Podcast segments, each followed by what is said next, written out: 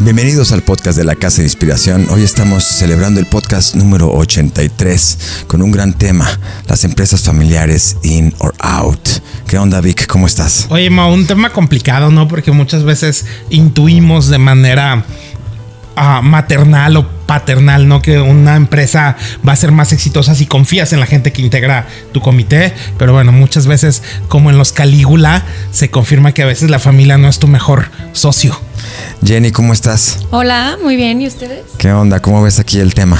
Creo que es un tema delicado e interesante. Este, hay casos de éxito y hay casos de fracaso total. Este, pero bueno, ya adentraremos un poquito ahorita en el tema y, y daré mis puntos de vista. Renovar o morir. Comenzamos.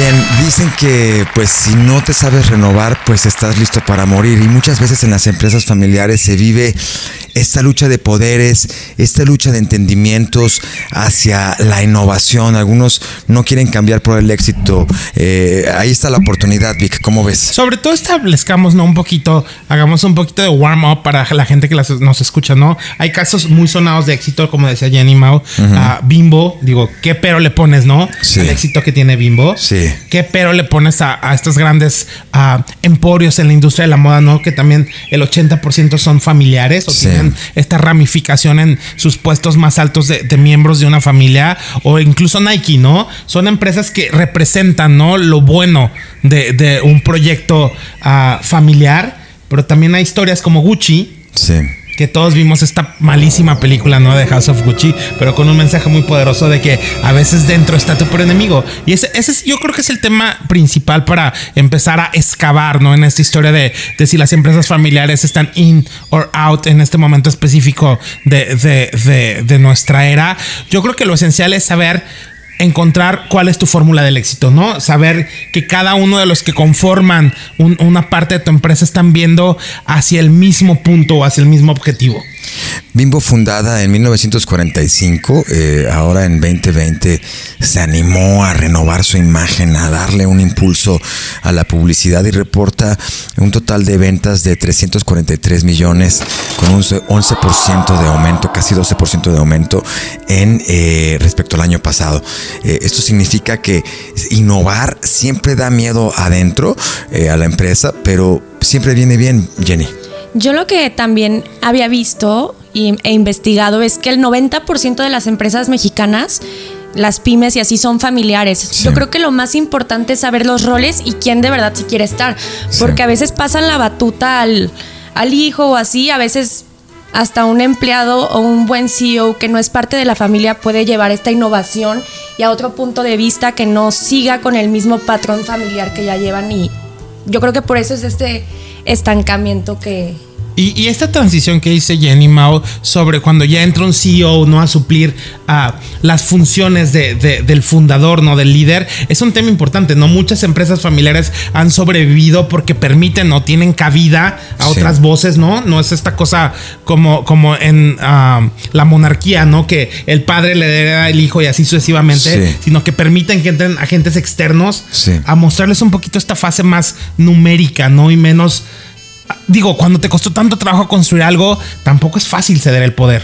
No, evidentemente no. A mí me gusta mucho eh, el caso que vivimos muy de cerca nosotros de Galletas Donde, donde contrataron a Hernán Cirilo, este eh, CEO, que vino a darle un refresh a una empresa de más de 100 años de allá de la, ciudad de Mérida, eh, que nosotros ayudamos a, renovar su imagen. Hernán como CEO vino a darle toda un- una nueva textura, mucho la comunicación, Víctor partiendo desde ahí, la comunicación interna y externa y obviamente la revolución que hizo para poder encontrar diferentes canales e ir abriendo un México a las ventas de galletas donde Jenny.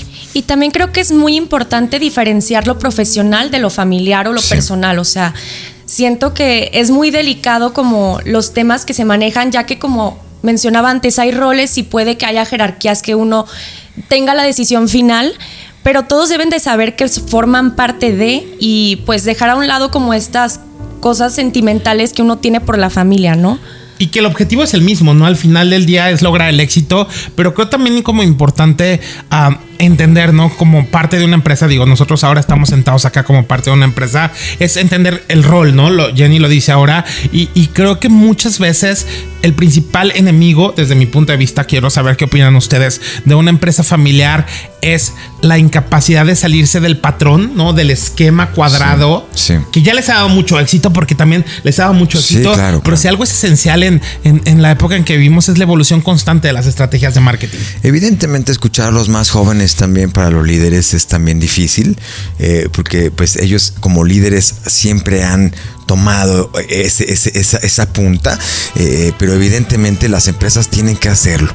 Una empresa como Liverpool, que se fundó en 1847 en la Ciudad de México, eh, en 2020 eh, tuvo una inversión muy fuerte y reportaron ventas por 136 millones de pesos y pues aumentaron 4% sus ventas. Poquito para el gran universo de, Liverpool, pero bueno, imagínate, una empresa que, que, que ha sabido modernizarse. Ellos comenzaron muchísimo con el tema del e-commerce, Vic. Hace muchos años comenzaron a hacer, es parte de tu vida, Liverpool, en un acercamiento mucho más cotidiano para que no fuera nomás la compra del mes, sino la regularidad de tu vida y creo que lo han hecho muy bien, Vic. Grandes pioneros, sin duda, a la empresa Liverpool, ¿no? En un segmento que es ah, lujo, ¿no? Lujo, accesible, ¿no? No están donde los bayeres, ¿no? Que son los dueños de Palacio Hierro. Yo creo que una parte también importante, digo, en Estados Unidos es algo muy común, ¿no?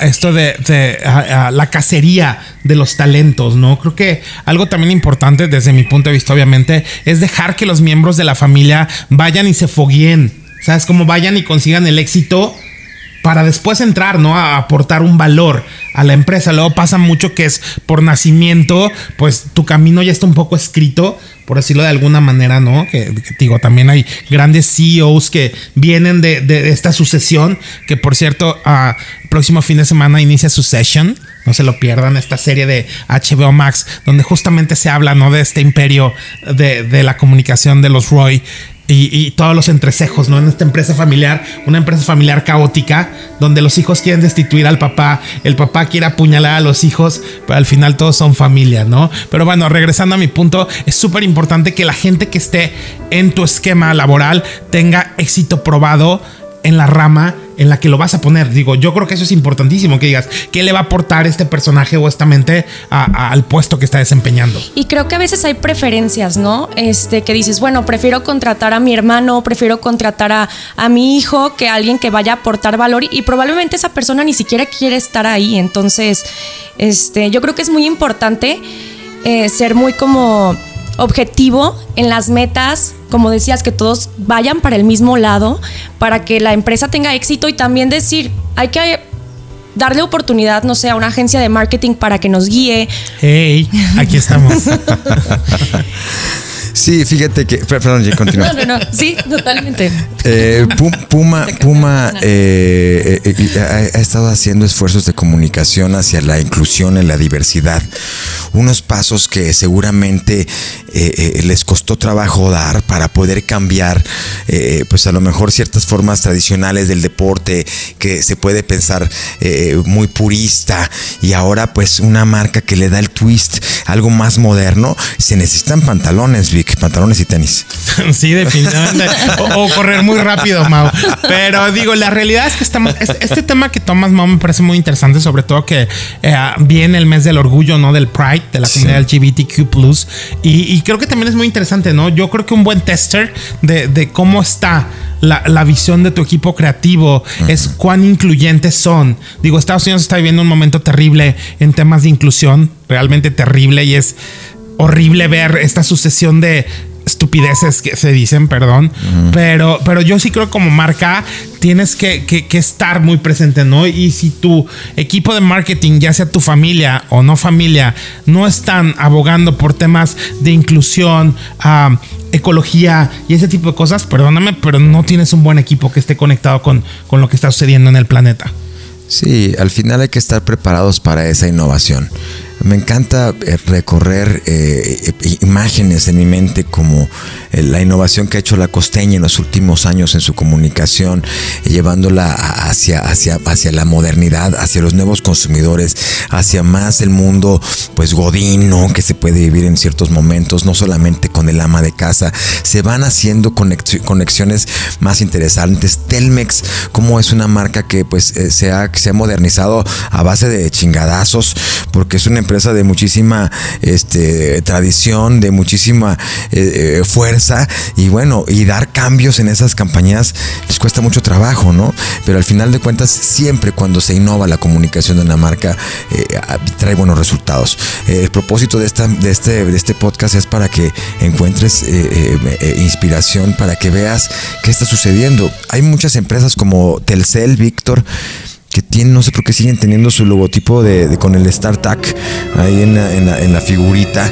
Este, eh, son esos casos que, se protegen esos iconos eh, no sé por qué, es más retro que, que, nada, no me conecta a una empresa de primera tecnología como es eh, Telcel y, bueno, se queda atrás en ciertas innovaciones, eso no le quita el éxito, pero estoy seguro que si eh, Telcel se, se, innovara esa comunicación que, que, tiene, pues le daría otro approach también al mercado. Y yo creo que acá radica mucho esta historia de el sentimentalismo, ¿no? Que de repente hay ciertas decisiones que vienen de estas empresas familiares, ¿no? Que tienen mucho valor y digo, es importante, ¿no? Son personas que han comprobado su éxito en mil crisis, que han sabido sacar adelante un proyecto empresarial, ¿no? En situaciones contrarias. Y yo creo que muchos renuncia al cambio nace de eso, ¿no? Decir, ah, pues es que el fundador, ¿no? Que ya estamos en la tercera generación, en la segunda o así, dicen, es que se hace así. Ok, sí pero yo creo que la clave del éxito es sí innovar, pero mantener como tal los valores de marca. Que igual y la persona que puso la semilla este, hizo la comunicación como muy sólida al principio, según la época, pero sí. seguir innovando y seguir evolucionando y armándote de un equipo que te pueda aportar este, para tener un crecimiento. Y creo que esa es la clave del éxito de todas estas marcas. Bimbo tiene muy marcado este, esta parte como de comunicación desde un principio, o sea, yo lo tengo muy claro. Todas estas marcas tienen como un camino, el mismo, desde que las conocí hasta ahorita, pero se nota como esta innovación que han hecho en su comunicación, en sus empaques. Y, esto que dice Jen, nada más rápido, un ejemplo de, Bimbo, ¿no? Este cambio que hizo de negrito a Nito, ¿no? Por, porque entendió que, el tema de, el nombre, el naming de su producto no era correcto. Sí y lo hicieron, ¿sabes? Como a lo mejor no fueron los más felices, a lo mejor Negrito estaba súper posicionado, ¿no? Y estaba padrísimo. Y, Nito, nadie sabe de qué estás hablando, ¿no? Sí, sí, sí. Pero es una realidad, lo hicieron. Y eso te habla de que es una empresa que tiene esta ah, visión telescópica, ¿no? De qué está sucediendo en el mundo. Y dicen, claro, lo hago. Sus empaques ya son biodegradables. O sea, toma muchas decisiones correctas y yo creo que ahí hay un valor importante, ¿no? Independientemente de, quién esté a cargo de esto, la empresa por fuera luce sólida y completamente conectada a lo que está sucediendo en el mundo. La comunicación entre eh, las diferentes generaciones muchas veces no existe, Víctor, porque se, se ya te ponen en cierta posición y tú estás aquí, pero no me escuchas. Es que yo, o sea, ya hay como una cierta cerrazón. En, en en estos 23 años que tenemos eh, como empresa, hemos afinado eh, una metodología para poder enlazar las ideas de los, de los comités, ya sean comités comerciales en empresas diversas o en comités familiares, donde a, través de una metodología muy humana conjuntamos las, las ideas y hacemos un proyecto que ponga las buenas bases con los ingredientes y las visiones de todos y cada uno de los, de, de, los miembros del comité y nos funciona muy bien para darle esta forma y esta base que al final nace de las ideas de todos, pero le da congruencia y una base sólida para la marca Jenny. Sí, estos proyectos son muy interesantes porque digo, no te quedas con la primera idea de nadie, o sea, juntamos el punto de vista de cada quien para poder crear algo muy sólido y al, mismo tiempo original, ¿no? Auténtico. Aparte de todas estas investigaciones de tendencias que hacemos constantemente, pues enriquecen ya con la experiencia que tienen ellos en su empresa, más aparte nuestra expertise en lo que es este, pues la creatividad, ¿no? Yes. Así es que eh, ahí hay una oportunidad. De todas maneras, abre el diálogo con tu, con tu equipo, abre el diálogo con tu gente para que puedas realmente escuchar las nuevas ideas y poder ver cuáles son los puntos de innovación. Estoy seguro que todas las empresas tenemos muchísimos puntos de innovación, todas. Eh, hay que elegir cuáles son los puntos de la comunicación que nos pueden dar más fuerza y bueno, ahí hay que llevarlo al siguiente nivel. Vic, para cerrar, ¿qué onda? Definitivamente, Mau, esto que acaban de decir, escuchar Creo que una parte importantísima ¿no? de lograr uh, encontrar el camino es escuchar nosotros lo hacemos siempre, ¿no? Con estos comités. Hemos tenido mucho éxito trabajando con empresas familiares. Hemos logrado sí. proyectos increíbles con empresas. Siempre logramos una buena armonía. Creo que es importante valorar, ¿no? El pasado pero también empoderarlo para que se convierta en una herramienta de conexión con el futuro. ¿Sabes? Como yo creo que esa es la parte más importante, asumir que tu legado está ahí, sí. que tu proyecto está ahí y, y el respeto a, a, lo que has logrado sigue ahí, pero la comunicación y la evolución del consumo es inminente, ¿no? Y creo que llega un momento, Chanel lo tuvo que hacer en su momento, no tuvo que decir, gracias, mis clientas se van a morir y le dio todo un refresh a la marca, ¿no? Empezando desde el, el, diseñador en esa época, Karl Lagerfeld, que perdió 80 kilos, ¿no? Y era súper slim y fabuloso y creó una nueva conexión para, para su marca, para que los consumidores fueran más jóvenes. Es renovarse o morir, digo, ese dicho no existe desde hace mucho tiempo si no tuviera un valor comprobado. De acuerdo. Jenny, para cerrar. Bueno, este, creo que esta parte de en marketing que hemos hablado mucho lo que son las love marks viene precisamente de una historia, ¿no? Ellos ya crearon la historia, el punto es darle como es la vuelta que necesita para que siga siendo pues algo innovador, algo que esté actualizado, independientemente que fue de 1900 y cacho. Entonces, para que las nuevas generaciones se empapen de esa marca, pero también las, las que están pues ya yéndose con las clientes claro, de Chanel. Y, y, rápido esto que dice Jen, ¿no? Hay muchas marcas que portan con orgullo su año, año de fundación. Su año también. Hay que portarlo con orgullo. Su año de fundación. su año de fundación, ¿no? Y se sienten orgullosos de ponerlo en su logotipo y todo eso, ¿no? Porque sí. te habla de que abrazan su pasado, sí. pero también están muy conectados con el futuro, ¿no? Creo que es importante hacer ese test, ¿no? De cuán capaz eres de decir, oye, fui fundada hace 200 años, pero soy vigente, ¿no? En lugar de sentir que es algo que solo te envejece comunicación y bueno, el diálogo para que podamos poner en orden de prioridades dónde está la, la oportunidad para renovar. Somos la Casa de Inspiración, yo soy Mauricio Velar, Jenny Contreras, Víctor Gallegos. Si te gusta el podcast, síguenos, dale compartir también, compártelo con tus amigos y síguenos en nuestro canal, por favor, para que sigas escuchando más de información de marketing tendencia aquí en Velar Casa de Inspiración. Nos vemos.